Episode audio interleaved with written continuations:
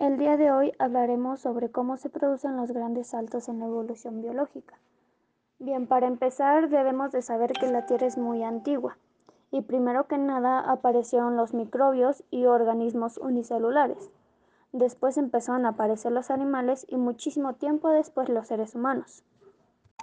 Para poder comprender el cómo encajamos los seres humanos, debemos de saber que primero evolucionaron los seres vivos, como las ballenas, que como sabemos son los animales más grandes del planeta. Para comprender un poco mejor de lo que vamos a hablar, podemos hablar sobre Pakistán, donde hace algunos años se encontró la parte posterior de un cráneo que se parecía mucho al de un cetáceo, el cual sabemos es una ballena. Este quizás era el primer resto fósil que podía corroborar una de las afirmaciones de Darwin, la cual era que los cetáceos habían evolucionado a partir de mamíferos terrestres. Para esto se buscó más fósiles, los cuales mostraban los diferentes pasos de la transformación de las ballenas, las cuales se llaman líneas de transición.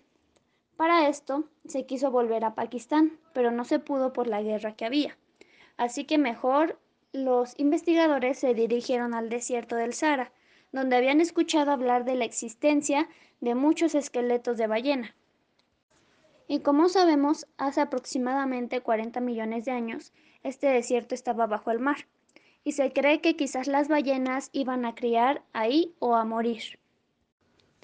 También los investigadores arrojaron que encontraron un tipo de ballena llamada basilosaurio, que tenía algo que las ballenas de ahora han perdido.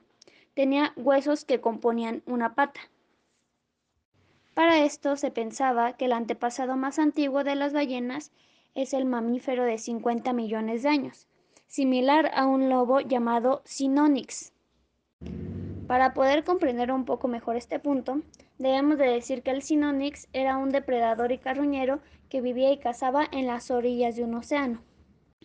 Volviendo a la ballena, podemos decir que a lo largo de millones de años tuvo muchísimos cambios drásticos, los cuales fueron que sus patas delanteras se convirtieran en sus aletas, y las traseras se atrofiaron, el cuerpo perdió el pelo y adaptó la forma hidrodinámica que conocemos.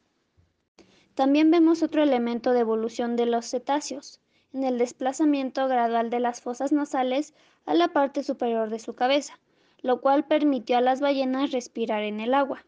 De todo esto podemos decir lo que Darwin afirmaba una y otra vez, que las pruebas de nuestra evolución están a nuestro alrededor, solo tenemos que buscarlas.